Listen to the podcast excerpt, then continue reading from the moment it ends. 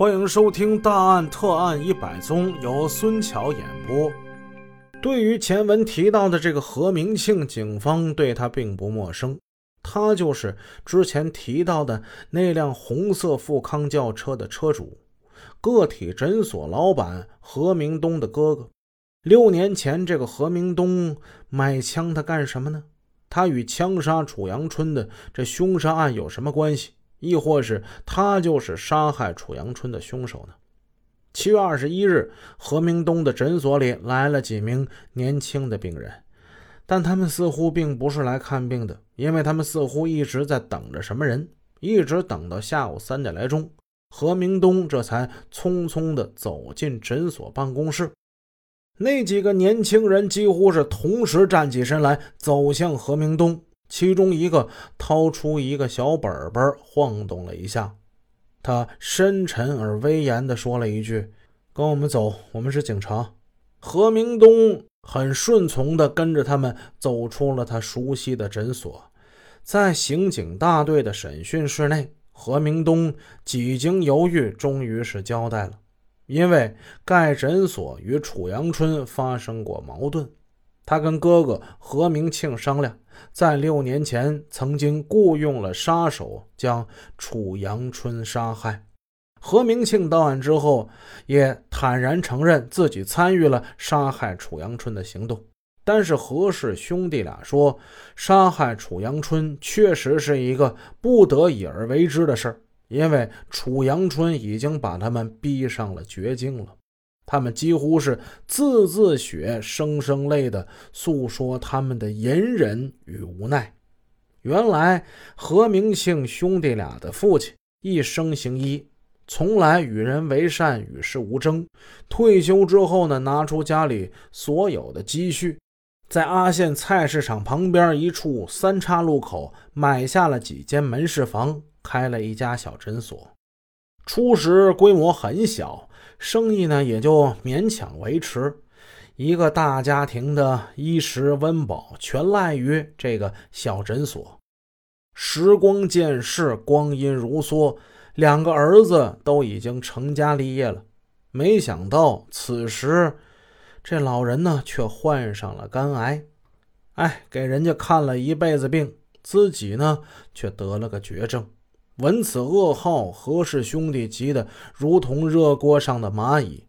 家中没有什么积蓄，兄弟俩都是孝子啊，商议再三，决定卖掉诊所救老父亲一命。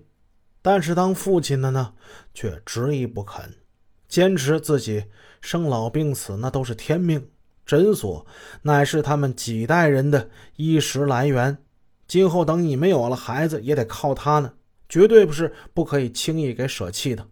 兄弟俩含泪答应。没过多久，才六十多岁的何父便油尽灯枯，老头死了。这已经是十多年前的事了。弟弟何明东早年间毕业于省内一家职业医学院，毕业之后继承了父业。他跟他父亲很像。救死扶伤，秉承父亲仁德之心，加之医术精良，能够吃苦，在当地有着不错的口碑。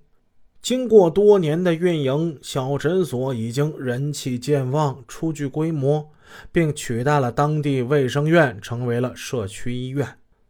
在案发前的两年，这家诊所所在的位置还是一家菜市场。到了二零零三年呢，搞房地产开发的楚阳春买下了菜市场这块地，而那时呢，何氏的这个旧诊所还在旁边的一个小胡同里。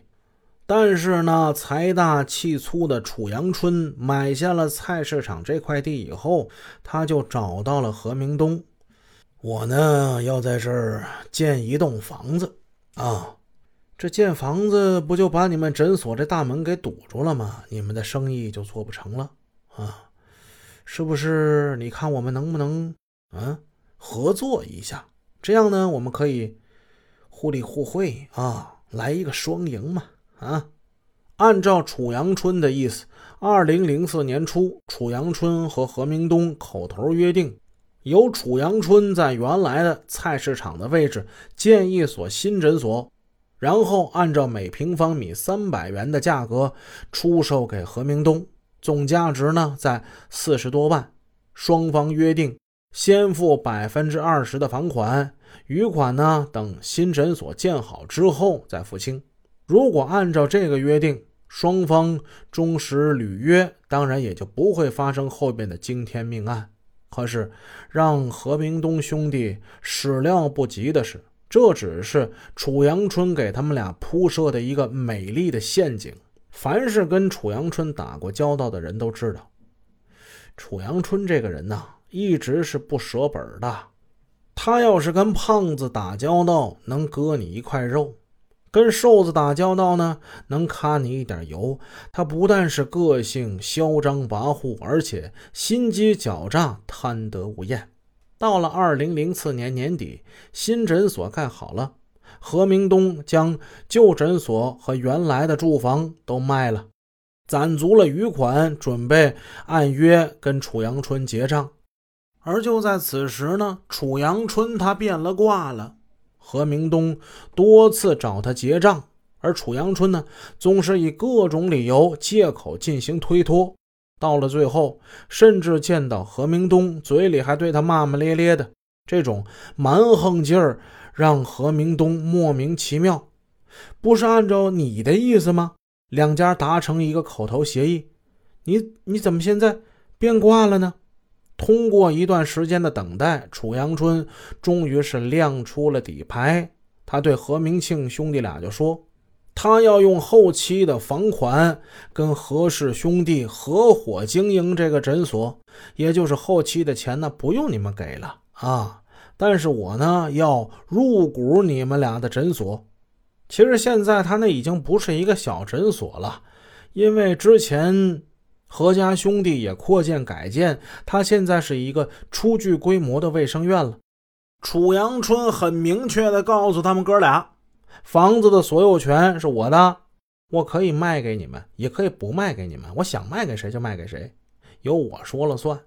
当然，你们兄弟俩要是想在这儿经营诊所的话也行，但是必须我啊，楚阳春得拥有经营权。更确切点说，楚阳春想让自己的老婆当院长，掌管财政大权。何家兄弟俩听到这儿就傻了眼了。这个诊所可是凝结着两代人的心血呀！老父亲十几年前去世的时候，把诊所留给兄弟俩。父亲病危之时，兄弟俩是答应过父亲的，绝对不会以任何理由把诊所轻易给卖掉。可以说，这个诊所就是他们的祖传家业，他们怎么会能让别人去横插一杠子呢？以入股的身份参与其中，什么让你老婆过来当院长，我们给他打工啊？啊！